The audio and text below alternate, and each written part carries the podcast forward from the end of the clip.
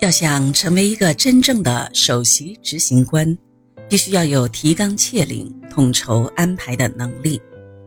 而要想具有这种能力，就必须要懂得放权，敢于放权。毕竟，一个人的时间和精力有限，而日益壮大的事业事务繁杂，只有放权，才能把主要心思用在整个公司的发展谋略上。做一面鲜明的引导旗帜。随着标准石油公司的发展壮大，洛克菲勒的思想发生了转变。他不再亲力亲为的大包大揽，而是学会了放权，成为了一个首席执行官。对于自己一点一点亲手建立起来的公司，放权对于任何老板来说。都不是一件容易的事情。我们总是会担心员工们做不好这个，做不好那个，总是担心某些方面会出问题。但对于一个企业而言，要想发展壮大，老板就必须学会放权。毕竟一个人的精力是有限的，只有放权，老板才能更好的把眼光集中在战略部署等。决定企业生死存亡的关键性问题上，做出正确的决策。对于洛克菲勒这样一个有眼光也有野心的人来说，他清楚的知道什么时候该放权，什么时候该集权。他知道，不管是放还是集，都只是为了公司更好的发展。所以，随着公司的不断发展，洛克菲勒也在不断把更多的权力下放给其他的人员。在标准石油公司本身的技术革新方面，洛克菲勒并没有发挥多少作用。尽管在最开始的时候，他非常重视技术知识。他说：“我从来不觉得我应该学习一些科学知识，从来没有想过。”一个年轻人想要在生意圈里出人头地，不需要花费太多的时间去学习物理或者化学，毕竟科学家随时随地都能够顾到。后来，洛克菲勒就很少接触实际业务了，比如炼油业务、运输业务、销售业务等，这些业务都是标准石油公司这个石油王国外围的事情。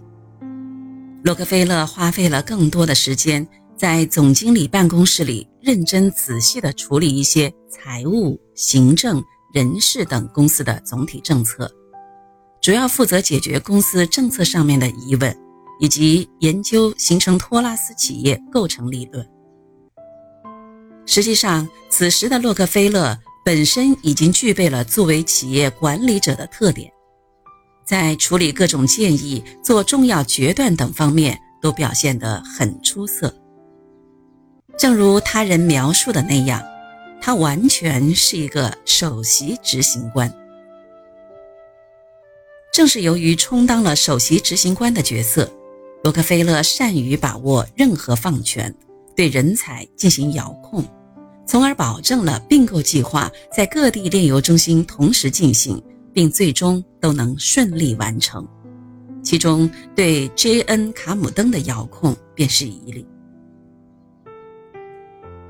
一八七五年五月初，J.N. 卡姆登公司被洛克菲勒掌控。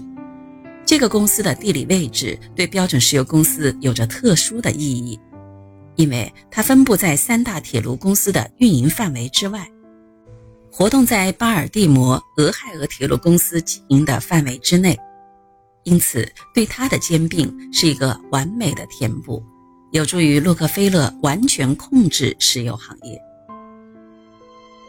随着各大炼油中心竞争对手的落败，位于巴尔的摩俄亥俄铁路公司沿线的西弗吉尼亚州和马里兰州的巴尔的摩这两个区域的炼油厂成为了洛克菲勒的主要对手。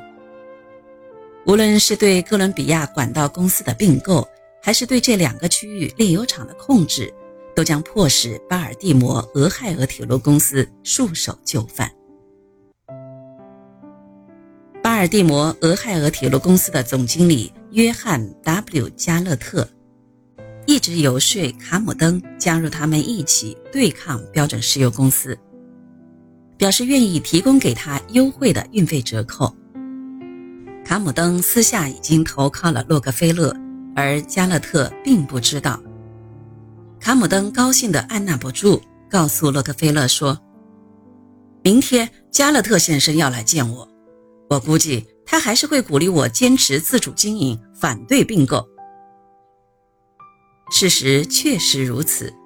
经过谈判，卡姆登得到了非常优惠的运价折扣。卡姆登答应向巴尔的摩俄亥俄铁路公司每个月运送五万桶油，交换条件是从该铁路公司运送的每桶成品油里，他都要获得十美分的折扣。就在1875年，卡姆登接到洛克菲勒的命令，负责收购巴尔的摩俄亥俄铁路公司所支持的那些炼油厂。卡姆登的办事效率很高，在很短的时间里就并购了三家炼油厂。在并购的时候，他为标准石油公司的利益着想，他告诉洛克菲勒：“花这么多钱买回这么垃圾的工厂，真是让我伤心的想大哭一场。”不过，我也明白，这是我们对广大群众必须承担的责任，只能义无反顾地履行到最后。卡姆登的并购任务完成后，意味着洛克菲勒主宰了美国炼油行业。那么，卡姆登的手段如何？我们且听下文。在进入炼油行业之前，卡姆登主要从政。当选过国会众议员、参议员等。做生意后，他一改从政时的彬彬有礼，惯于使用高压手段制服对手。早在1876年初前往匹兹堡兼并炼油厂的时候，卡姆登就使用了高压手段。为了制约当地的几家独立炼油厂，他对他们的最大油桶铜板供应商说：“不要再这么做了。”我们就是要通过这种方式来控制这里的石油业。后来，只要匹兹堡出现了混乱，卡姆登就是最佳的平乱人选。为了削弱西弗吉尼亚州竞争对手的力量，卡姆登不断缩小当地的石油供应量，逼得那些坚持独立经营的炼油厂走投无路。在组建卡特尔垄断组织的过程中，有些投机者见标准石油公司四处并购旧工厂，于是提前下手，以低价买进，然后坐等或主动找到标准石油公司收购，以高价卖出，从而赚取差价。这让卡姆登大伤脑筋。在标准石油公司的调控下，煤油价格逐渐稳定。当初对原本合理的报价不满意，拒绝卖厂子的投机商。此时慌了神，想把厂子出手。